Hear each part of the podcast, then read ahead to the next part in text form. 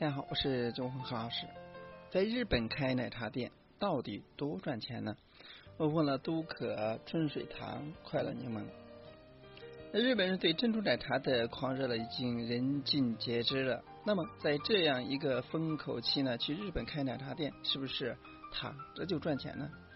我和几个在日本开店的品牌聊了聊，才知道一百五十万开一家店，不是大玩家真的轻易干不了。现在看一下，在日本开奶茶店比中国、比国内呢还火啊！好的品牌呢，一天呢卖一千到两千杯，差点也有五百到七百杯。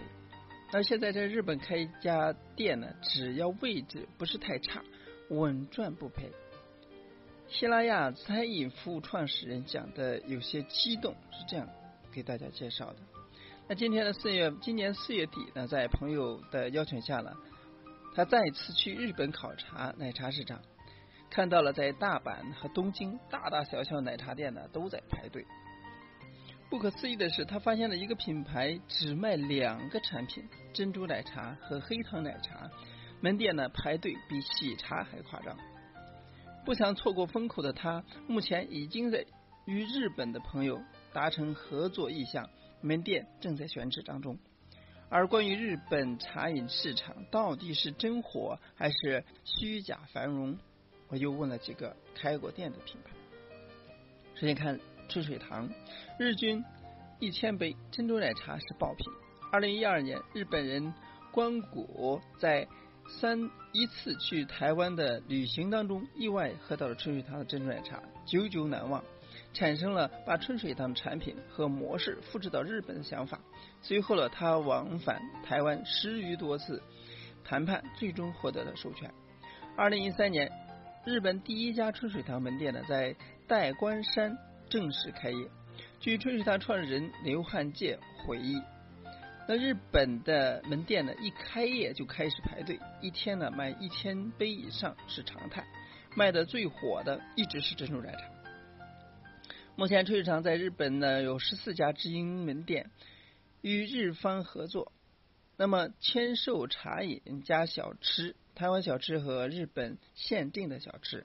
门店面积呢约小于台湾二百平以上的大店，以一百二到一百五平方的门店为主，客单价在六十元至人民币。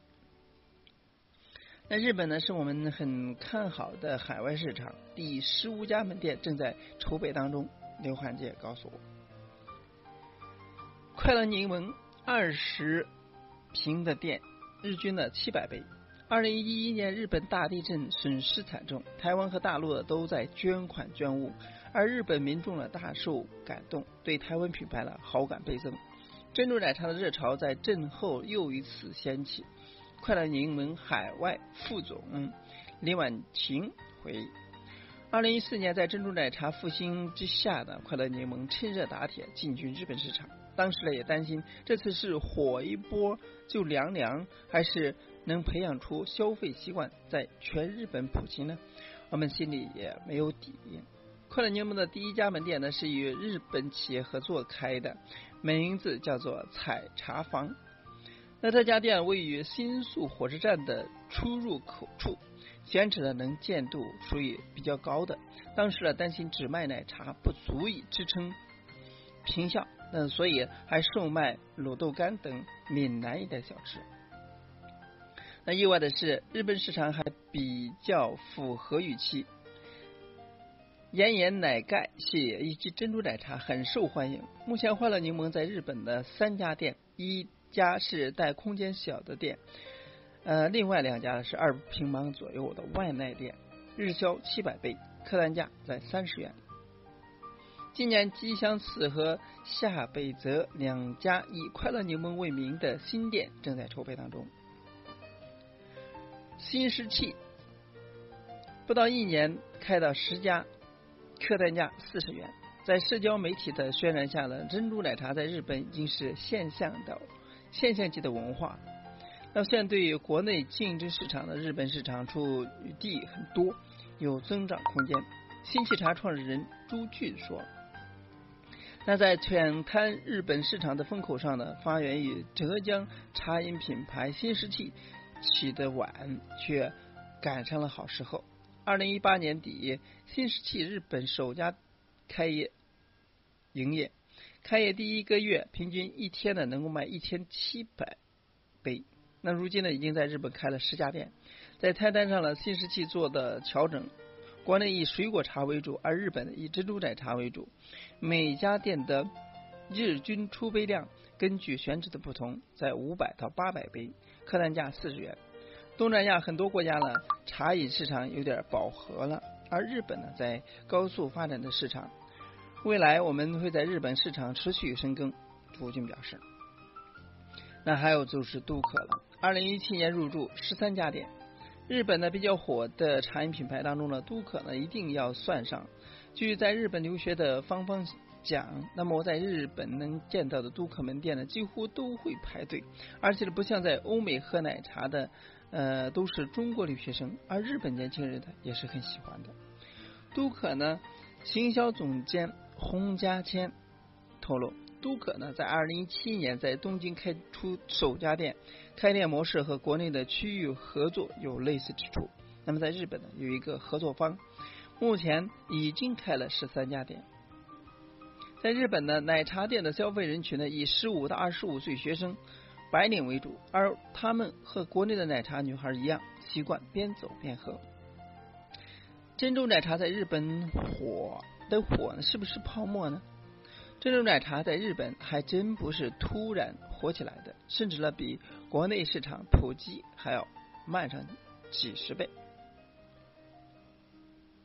日流日经流通新闻在二零两千年十二月二十六日的新闻当中写道：台湾人气的珍珠奶茶在日本街头登陆了，而冰凉的奶茶沉着黑色的珍珠，用超粗的吸管吸上。可以感受到如呃龟蛋般的恶心感，还有 QQ 的奇妙口感。可见日本人对珍珠爱之初体验一点也不美好。那珍珠凭什么能够占据 C 位呢？原因呢，第一是三波珍珠浪潮持续教育市场。茶饮市场呢，二零一八年在日本普遍开花，但并不是突然火起来的，甚至经历了三波风潮。快乐柠檬海外负责人林婉婷分析，早在一九九零年，台湾茶饮品牌入驻，就在日本引发了小范围的流行。据日本媒体报道，日本第一波珍珠风潮是一九九零年传入日本的椰汁西米露，那时候了还没有珍珠。两千年呢，随着快可丽等品牌开店，珍珠奶茶开始流行。日本呢，甚至有自己的本土品牌茶饮品牌 Pure Lady，但只是出于尝鲜心理，喝了十多年的时间，奶茶有存在感，但并没有成为日本的日常。如今呢，正在流行的是第三波风潮，势头了强劲，并非非同以往。仔细想起来，近三十年的奶茶熏陶，让克制禁欲的日本人也接受了奶茶。另外就是日本的民族性，喜欢精致的服务。去过日本的人呢，都有一个共同的感受：日料精致繁复，服务无之无微不至。以服务著称的日本人，对餐饮服务的标准居高不下。但是在饮品方面呢，主流的一直是便利店和自助售货机的机饮饮料。尽管呢，在萃取和锁鲜技术优于国内，那不过和奶茶店像现萃以及最少三十加种产品的丰富性相比呢，相差甚远。其次呢，买茶奶茶可以自己选择甜度、冰度，小料还能够 DIY，在饮品服务上让日本人感受到一种前所未有的体验，受宠若惊啊！还有就是有喝茶基因。煎茶道发源于日本，而传承兴盛于日本；传承发源于中国，而传承于日本。在日本呢，有关茶的最早记录了，可以从奈良时代的文献中找到。那正那是呢，正是中国的唐代。十六世纪末呢，千里修继承了历代茶道精神，创立了抹茶道。发展至今，日本茶道分成了二十来来来来。可以说，日本的茶文化呢，虽然晚于中国，但距今呢也有一千多年历史，且中间呢未出现过茶文化的断层，所以茶存在日本的基因在里边，天然对茶友好，所以日本的消费土壤里边，茶具有极大的年代性。还有就是日本受到台湾茶饮文化的熏陶，台湾曾经是。日本的殖民地，所以统治世界长达半个世纪。台湾和日本之间的复杂感情本就剪不断，理还乱。所以据林婉婷回忆，那么日本曾经兴起让日本看见台湾的旅行热潮，当时呢廉价的航空机票，让许多日本学生呢出国的首选就是台湾。而日本人这两年很喜欢来台湾，很多奶茶文化就是年轻女生。呃，族群带过去的，所以刘汉介对这一点呢有同感。越来越多的日本人呢，在台湾喝到真正的珍珠奶茶，再加上台湾几家连锁品牌在日本开店，主打在日本也可以喝到正宗的台湾味道，以及推广策略上，让珍珠奶茶在日本呢成为了时尚、高级、有品味的象征。而如今在日本呢，在倒一杯珍珠奶茶就要在社群网站。打卡或者朋友圈炫耀，和国内喝喜茶一样，要拍照打卡是一样的心理。即便如此呢，我们仍劝你不要贸然去日本开店。为什么呢？不是大玩家，千万别去日本开店。原因呢，第一，房租是国内的三倍，压实付一，五年起租。而日本的房租呢，基本上是国内的三倍以上。而日本的租赁市场和国内不一样，租约不少是。五十十年，中间呢还不能转租。如果你签订了十年的合同，做了两年，觉得生意不好，那么不想干了，必须把剩下的八年房租付给房东才行。朱俊也对日本这个交房租的方式呢捏把汗，都是押式付一，光押金呢都快一年了，没有一百五十万人民币了，就不要想开店的事。更让人难以接受的是，日本政府呢对门店有超长的审批周期。新店签订租赁合同之后呢，要把店铺的装修效果图提政府审批。这个审批的最短两三个月，长的八到十个月，甚至一年也有。这就意味着在此期间呢，你只能交着房租干着急，空着房子啥也干不了。第二是人力在国内是国内的三倍，还找不到。比房租还让朱俊头疼的是，在日本的人力成本不仅工资是国内的三倍，还很难招。大部分人呢不愿意从事这这样的行业，即使贵的肉疼也要找人，培训难度也很高。国内年轻人对茶饮多少都有了解，但对日本人来说了，完全是一个陌生的行业。文化和语言问题让培训呢难上加难。那现在新时期在日本的门店店员呢，有一半是国内过去的。第三是国内原物料很难进日本，需要重建供应链。众所周知呢，日本是一个对食安严苛到变态的国度，所以呢，想要把原料从国内进口到日本难于上青天。所以日本。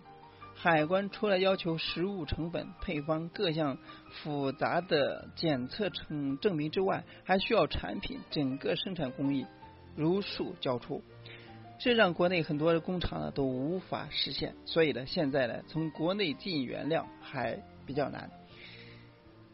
希腊雅餐饮服务创始人告诉我们。那面对于国内茶饮品牌来说了，多年的运营已经建立了稳定的供应链，而供应链是一个品牌的命脉。到了日本市场，还要打破重建，这其中的工作了，就量就比较大了。那日本在那茶饮原物料上呢，其实呢已经形成了产业化，当地生产的果酱、糖浆、小料的工厂呢都有，入局较早的快乐柠檬。已经实现了原物料在日本采购，而新时期目前还是日本采购加台湾采购加内地进口的三方运营模式，运营难度了可想而知。第四是服务运营要求更精细，而日本人注重服务是出了名的，所以在茶饮店的运营服务上，自然会比国内多一些难度。日本呢是很喜欢被服务的民族，鉴于如此呢，我们花了几个月时间把国内的 SOP 标准化作业流程升级成为了适合日本市场的 SOC 工作站观察检。查表可以简单理解为清晰明确的执行标准。所以在日本门店呢，打招呼、送客用语都会和国内不太一样。比如递递给客人饮料的时候呢，要双手递给客人，手伸到的程度、弯腰到什么角度等等，都有详细的要求。甚至在包装呈现。新石器在日本的包装呢，选择小清新风格，还专门设计动漫 IP 呈现在杯子，希望让日本人年轻人呢觉得比较有趣，互动感好。所以在杯子的规格上，林婉晴表示，国内年轻人喜欢超大杯，而在日本的年轻人喜欢小小杯。为此呢，快乐柠檬专门上了二百九十毫升的小杯奶茶，很受欢迎。那国内的 RB 巡茶也在寻求日本开店的机会，有两家合作店呢已经在筹备当中。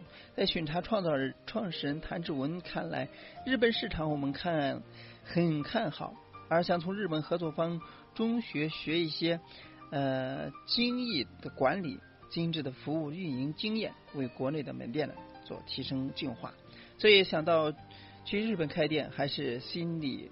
先问问自己，运营和服务能不能跟上？所以新世纪准备延续自己在国内区域密集开店的方式，开拓日本市场。但是，当日本随随便便开家呃开店就稳赚不赔的事情呢，不存在。即便是在风口期，也只有好的产品和服务才能沉淀下来。朱婉婷和他的看法和朱军的看法是一样的，日本。奶茶市场良莠不齐，什么样的品牌都有，但是健康趋势不可逆转。用不太好的原料，做不好服务，运营效率不高的品牌，迟早就会被洗牌。所以呢，看到这里呢，还想去日本开店吗？留言区呢，带你发言。那通过以上的表述了啊，在日本的开奶茶店的一些状况，他们对健康和服务要求更高。同时呢，房租和人工呢要比国内都高出了三倍，所以要开店呢也是不容易的事情。没有一百万，一百五十万是不要想。但作为品牌运营的战略要求来说呢，很多品牌还积极跃跃欲试，挤占日本市场。毕竟呢，也是在风口。那希望给大家所帮助。今天呢就到这里，咱们下次。